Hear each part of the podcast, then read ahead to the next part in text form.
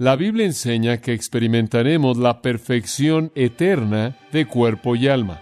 Experimentaremos la perfección eterna de cuerpo y alma. Esto quiere decir la perfección de la persona entera. El cielo es un lugar perfecto para personas hechas perfectas.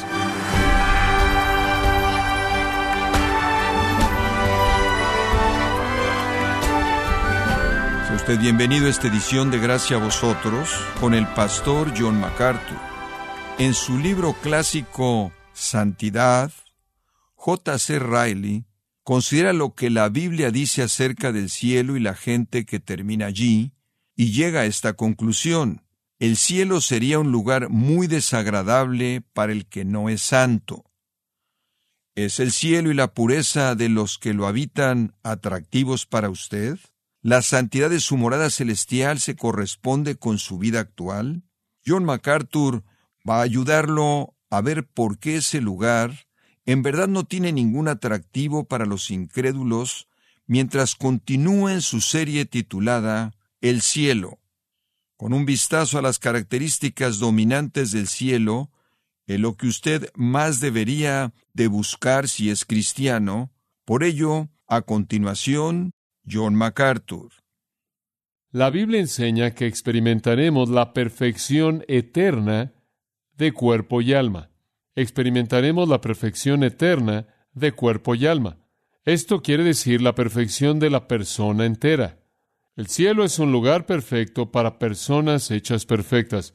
La idea entera de la redención de Dios es hacernos perfectos. La idea entera es prepararnos para vivir para siempre en la presencia de Dios. Ese es el propósito entero de la salvación. Nos dirigimos a la expresión definitiva de la salvación cuando seamos hechos perfectos. Esa obra de salvación ya comenzó en la salvación de nuestras almas, en la transformación del hombre interior, que conocemos como el nuevo nacimiento. Pero ese no es el final, ese es únicamente el principio. Cuando usted creyó en Jesucristo, usted fue hecho una nueva criatura. 2 Corintios 5, 17 dice, Colosenses 2, 10 dice que usted fue hecho perfecto en Cristo.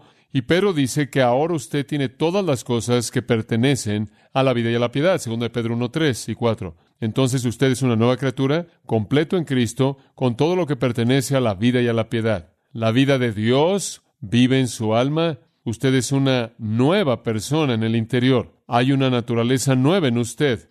Para entender esto, abra su Biblia en Romanos 6 y veamos si podemos comenzar a construir un entendimiento de lo que el cielo realmente va a ser para todos nosotros en términos de la perfección de nuestra persona. Ahora hemos sido hechos nuevas criaturas en Cristo. Por así decirlo, se nos ha dado una nueva vida en Cristo, se nos ha dado un nuevo corazón. La Biblia dice, se nos ha dado un nuevo espíritu. Eso es parte de lo que significa nacer de nuevo, ser convertido, regenerado, redimido, hecho nuevo en Cristo. Tenemos, dice en el capítulo 6, si usted ve el versículo 18, nos hemos vuelto esclavos de justicia. Tenemos vida nueva. En lugar de ser esclavos del pecado, ahora somos siervos de la justicia. En lugar de experimentar, versículo 23, la paga del pecado, la cual es muerte, hemos recibido la dádiva de Dios, la cual es vida eterna. De hecho, el versículo 22 dice que hemos sido liberados del pecado y esclavizados para Dios. El resultado es santificación y el resultado definitivo es la vida eterna. Ahora, todas esas son maneras de decir que ha habido un cambio dramático en nosotros. Ya no somos esclavos del pecado, somos esclavos de Dios.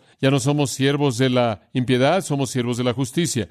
Ya no somos poseedores de un principio que lleva a la muerte, somos poseedores de un principio que lleva a la vida. Somos una nueva criatura. Él presenta eso de manera muy clara. De hecho, la creación antigua ha muerto. La creación antigua ha muerto. Versículo 11. Consideraos muertos al pecado. Algo murió y algo nuevo vive. Esa es la vida nueva. Esa es la parte regenerada de usted que Dios ha recreado. Le recuerdo que el problema que usted tiene es que usted tiene un hombre interior nuevo, creado, encarcelado en esta carne encarcelado en la carne. En el capítulo 7, por favor, observe cómo Pablo señala esto, comenzando en el versículo 15. Él dice, porque lo que hago no lo entiendo. Y la razón que él no lo entiende es porque en su corazón, en este nuevo hombre interior, él ama las cosas correctas, él anhela las cosas correctas. Pero él dice, hay algo que no entiendo. No estoy practicando lo que me gustaría hacer. Estoy haciendo exactamente lo que odio. Pero si hago lo que no quiero hacer, Estoy de acuerdo con la ley, confesando que es buena. El mismo hecho de que no quiero hacerlo dice que reconozco la ley de Dios. Después él dice en el versículo 17, entonces ya no soy yo el que lo hago, sino el pecado que mora en mí. Ahora aquí hay un principio muy importante. Pablo dice, soy una nueva criatura, tengo un nuevo principio de vida en mí, estoy en el proceso de ser santificado, soy un esclavo de Dios y un siervo de la justicia, tengo un nuevo principio de vida dentro de mí, pero no está libre, observe esto, para expresarse de manera completa a sí mismo por la presencia de qué? Del pecado, del pecado. Estoy inhibido, estoy debilitado, Estoy restringido en mi capacidad de vivir según la ley de Dios en la que yo me deleito debido al pecado. Ahora sigamos su pensamiento en el versículo 18. Porque yo sé que en mí no mora el bien. Ahora aquí está. Esto es, ¿en qué? En mi carne.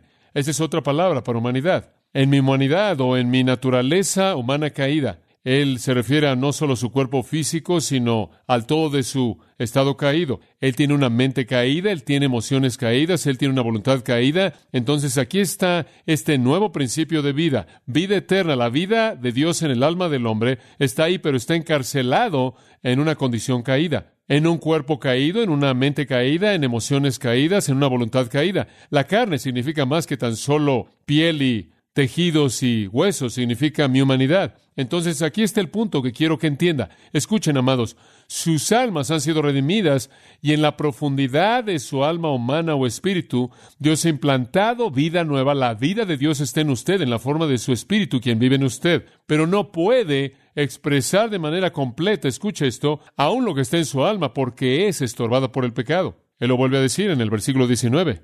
El bien que quiero, no lo hago, sino que practico la maldad misma que no deseo.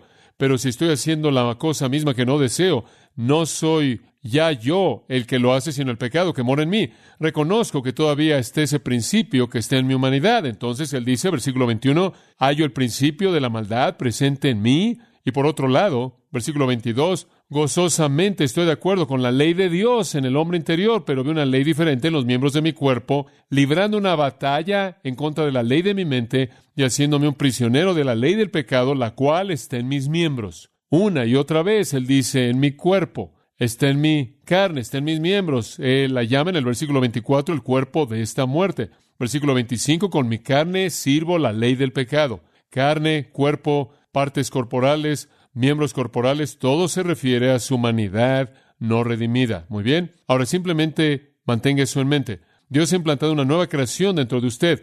El Espíritu Santo que mora en usted es perfecto y esa transformación se ha llevado a cabo. Y los anhelos del Espíritu Santo se vuelven los anhelos de usted y usted ama la justicia y usted ama la bondad y usted ama la verdad y usted ama la justicia y usted ama a Dios y usted ama la Biblia, pero todo eso es inhibido debido a que su alma y su cuerpo todavía están luchando con su condición caída en el que el pecado mora. Ahora estoy de acuerdo en que la autoridad del pecado en su vida está quebrantada. El dominio del pecado está quebrantado, pero la presencia del pecado no ha sido eliminada, ¿verdad? Entonces, en la parte más profunda, y no entiendo el misterio de esto, pero en la parte más profunda de su alma eterna, Dios ha implantado la simiente incorruptible de vida eterna. Y usted tiene un nuevo poder para hacer lo que es correcto.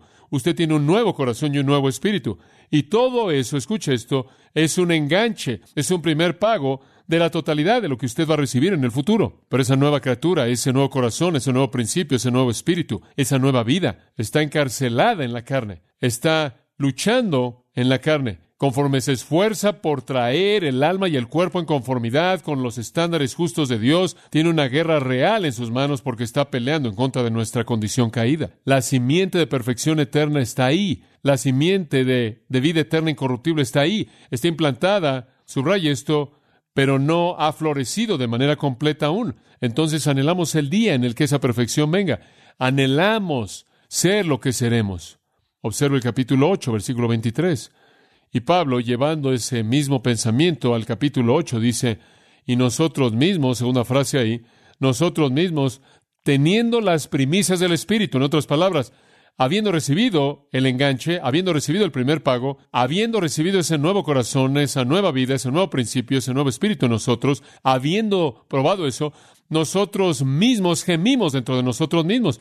¿Y por qué estamos gimiendo? Esperando la adopción como hijo, la redención de nuestro cuerpo. En otras palabras, hemos probado lo que un alma redimida es y queremos recibir el todo redimido. ¿Entiende usted eso?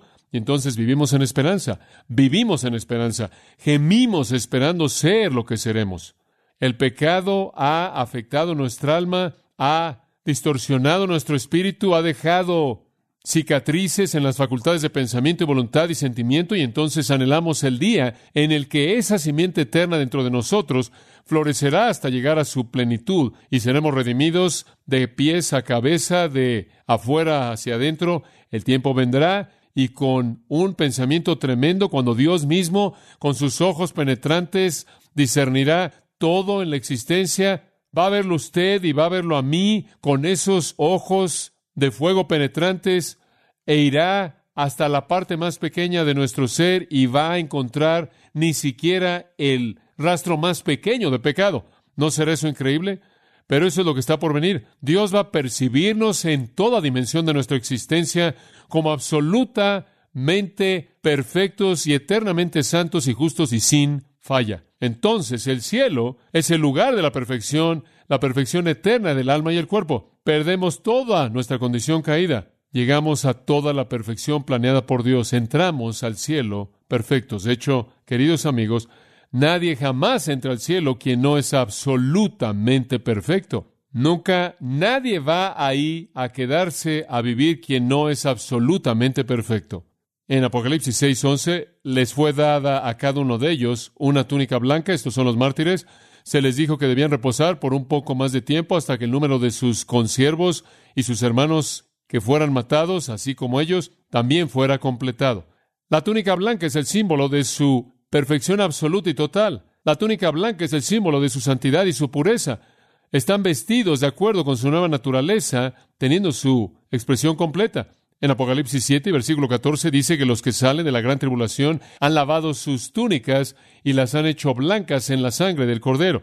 Y de nuevo el énfasis ahí, en lo blanco, en la limpieza, la perfección de los santos que entran al cielo de cielos, en donde Dios vive con aquellos que son perfectos, que son perfectos. Ahora escúchame, todavía necesitamos un alma perfeccionada. Tenemos dentro de nuestras almas, dentro de nuestro hombre interior, la simiente o semilla de perfección. Pero el alma o toda la persona interior completa todavía no es perfecta. Escuche, no es solo mi cuerpo que peca, es mi mente, mis pensamientos y mi voluntad y mis emociones. Mi alma no es perfecta. Pero el momento en el que un creyente muere, el alma de ese creyente entra inmediatamente a la presencia de Dios y es perfeccionada instantáneamente y hecha santa.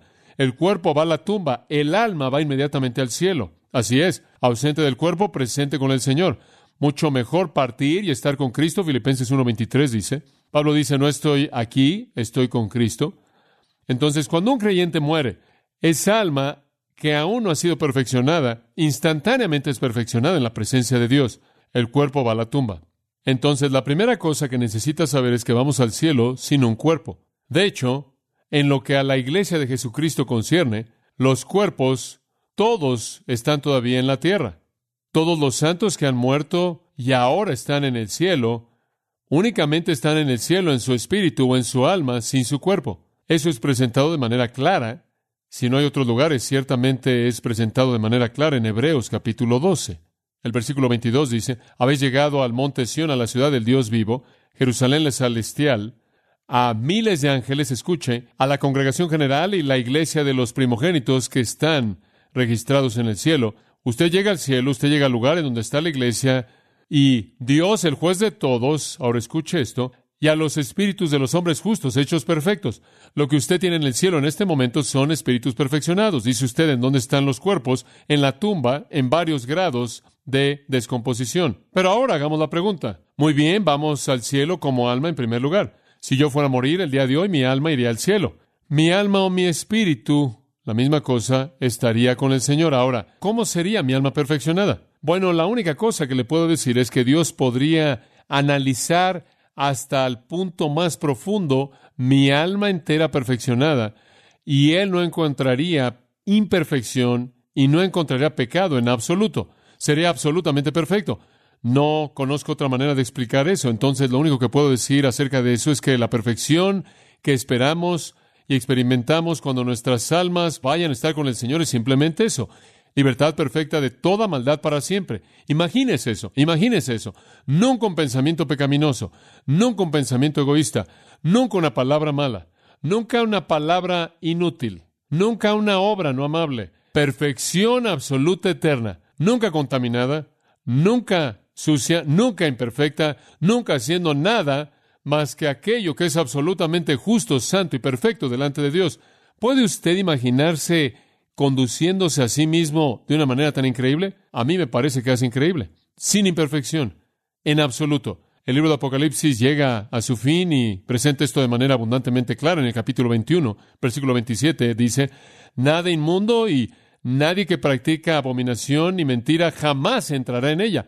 Nadie que tiene alguna mancha en ellos en absoluto jamás entrará a la ciudad celestial, a la morada de Dios, el cielo de cielos. Capítulo 22 también presenta el mismo tipo de información. Dice en el versículo 14, Bienaventurados son aquellos que lavan sus ropas para que tengan el derecho al árbol de la vida y puedan entrar por las puertas a la ciudad. Afuera están los perros y los hechiceros y las personas inmorales, los homicidas, los idólatras y toda persona que ama y practica la mentira. Nadie va a estar ahí que no sea perfecto. De ninguna manera entrará en esa ciudad algo que contamina. Piénselo. No hay pecado, no hay sufrimiento, no hay tristeza, no hay dolor. ¿Quiere saber algo? Usted nunca dudará a Dios de ninguna manera. No habrán dudas ahí. No habrá temor del desagrado de Dios porque Dios nunca va a ser desagradado. Porque usted nunca hará nada que lo desagrade a Él.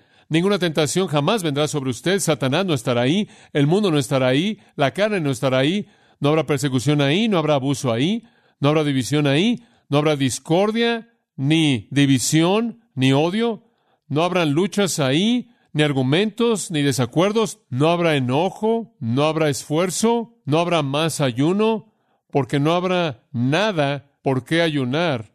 No habrá arrepentimiento porque no habrá nada de qué arrepentirse, no habrá confesión de pecado porque no habrá ningún pecado que confesar, no habrá lloro porque no habrá nada que lo haga usted estar triste, no habrá necesidad de estar vigilantes porque no habrá peligro y no habrán tentaciones y ninguna prueba de ningún tipo. No habrá más enseñanza, no habrá más predicación, no habrá más aprendizaje, no habrá más evangelismo, no habrá que testificar más, habrá placer perfecto en tu presencia, hay gozo, el Salmo 16 habla de eso, habrá conocimiento perfecto, conoceremos como somos conocidos, conoceremos como somos conocidos, conoceremos de manera amplia y seremos conocidos de manera amplia.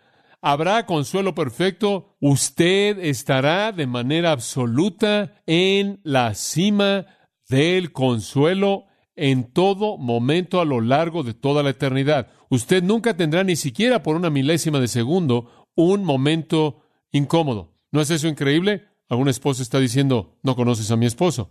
Bueno, él no será incómodo. Lucas 16, 25, hijo, recuerda que durante tu vida Abraham está hablando, recibiste tus buenas cosas y de la misma manera Lázaro cosas malas, y él ahora está siendo consolado aquí y tú estás en agonía. El infierno es agonía, el cielo es consuelo eterno, amor perfecto. Y ahora permanece el amor, el mayor de estos, en 1 Corintios 13, 13. Amará usted de manera perfecta, usted será amado perfectamente, usted amará a todo el mundo de manera perfecta, todo el mundo lo amará a usted perfectamente. Usted amará a Dios perfectamente, Él lo amará a usted perfectamente. Usted amará como Jesús amó. Juan 13.1 dice que él amó a sus discípulos hasta la perfección. Esa es exactamente la manera en la que usted amará. Usted será amado por Dios, su alma será abrazada por Dios. El amor que estuvo cansado y tuvo hambre y fue tentado y fue objeto de burla y fue odiado y fue azotado y le escupieron. Ese amor que fue golpeado y crucificado y perforado. Ese amor que lloró y sangró y sudó y murió. Ese amor por usted lo abrazará para siempre y será abrazado por usted y usted y yo seremos absorbidos en amor eterno. Ahora, todo eso se resume en gozo perfecto. Y simplemente podríamos decir que el cielo es el lugar de gozo no mezclado e interminable. Gozo no mezclado e interminable. Sea lo que sea el gozo aquí en esta vida está mezclado con tristeza, ¿no es cierto? Usted disfruta de un poco de gozo y no puede disfrutar de manera plena porque hay muchos otros problemas.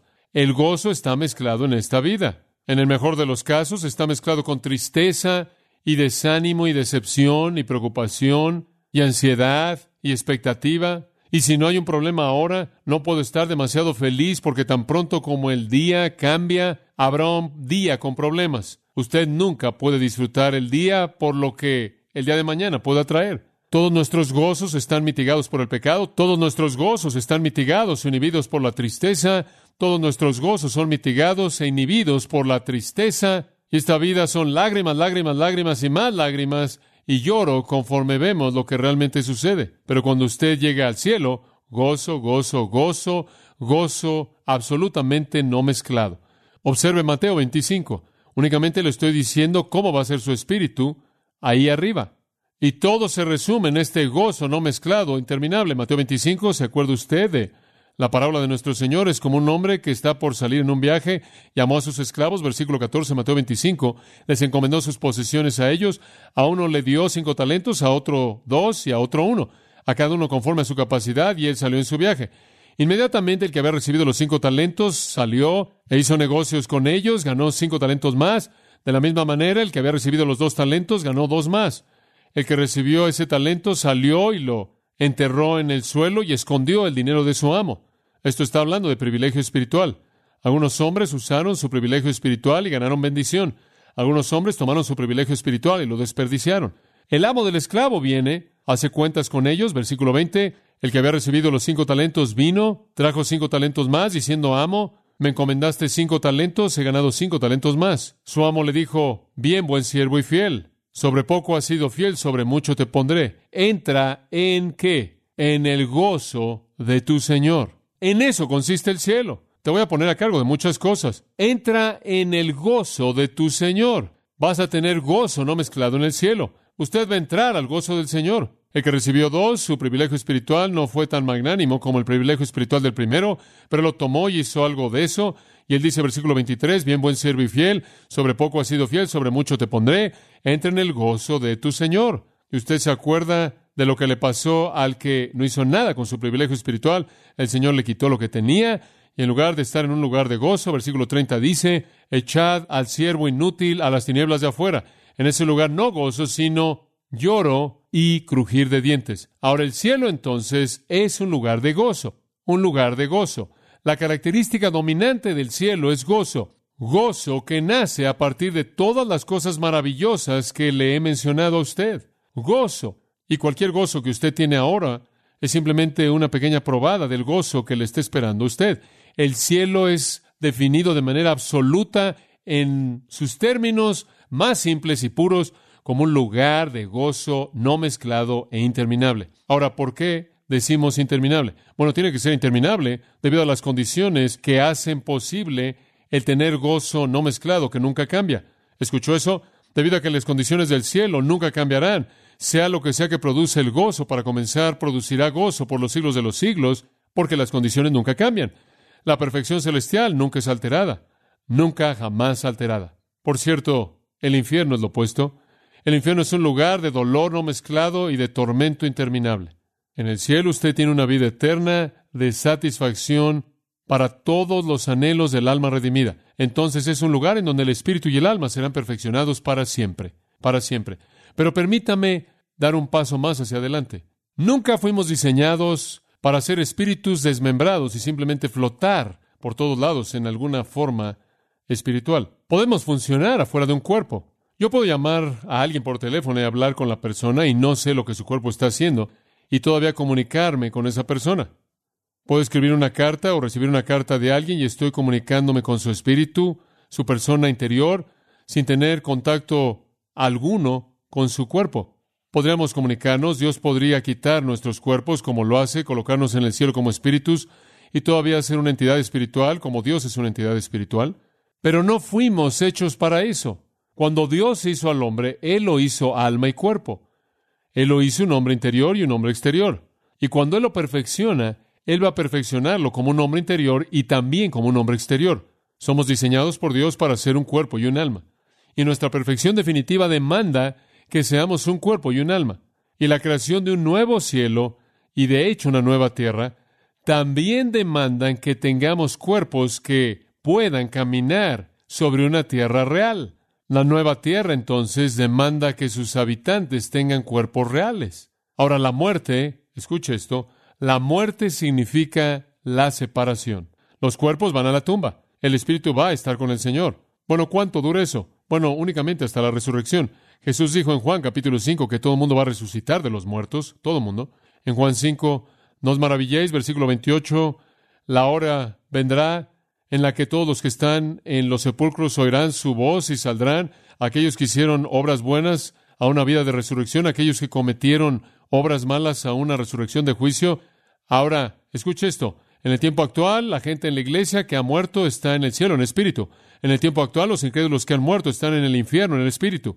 Pero viene una gran resurrección, y en el momento de la resurrección los cuerpos de los redimidos se unirán a sus espíritus y estarán en la perfección eterna de cuerpo y alma.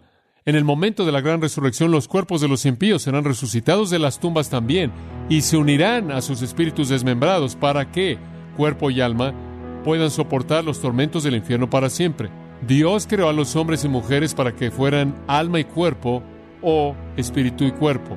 Lo mismo. Entonces, hacia eso se está moviendo Dios. Inclusive después de que nuestras almas son perfeccionadas, ese no es el final.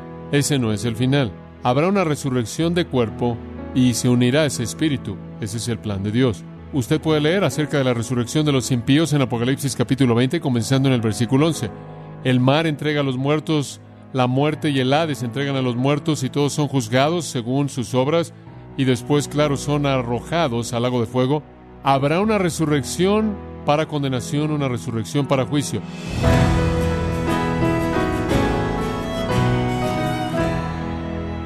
Bien, John ha aclarado hoy que los creyentes tienen mucho que esperar. Dios ha prometido regresar a la tierra e inaugurar su reino perfecto y eterno, y eso es seguro que va a pasar. Todo esto como parte de su serie titulada El cielo, aquí en gracia a vosotros. Y quiero recordarle, estimado oyente, que tenemos a su disposición el libro Teología Sistemática, escrito por John MacArthur, y puede adquirirlo en nuestra página en gracia.org o en su librería cristiana más cercana. También le comento que puede descargar gratuitamente todos los sermones de esta serie El Cielo, así como todos aquellos que he escuchado en días, semanas o meses anteriores en gracia.org. Si tiene alguna pregunta o desea conocer más de nuestro ministerio, como son todos los libros del pastor John MacArthur en español, o los sermones en CD que también usted puede adquirir, escríbanos y por favor mencione la estación de radio por medio de la cual usted nos escucha en gracia a vosotros. Es importante conocer no solo el país y ciudad de donde usted nos escucha, sino también la radio. Para quienes contactan nuestro ministerio por primera vez, pueden solicitar una copia del mensaje de promoción sin costo alguno, un mensaje por oyente únicamente. Si usted vive en los Estados Unidos o Puerto Rico, escríbanos a Gracia Vosotros, P.O. Box 4000, Panorama City, California 91412. O puede escribirnos a través del siguiente correo electrónico radio arroba gracia.org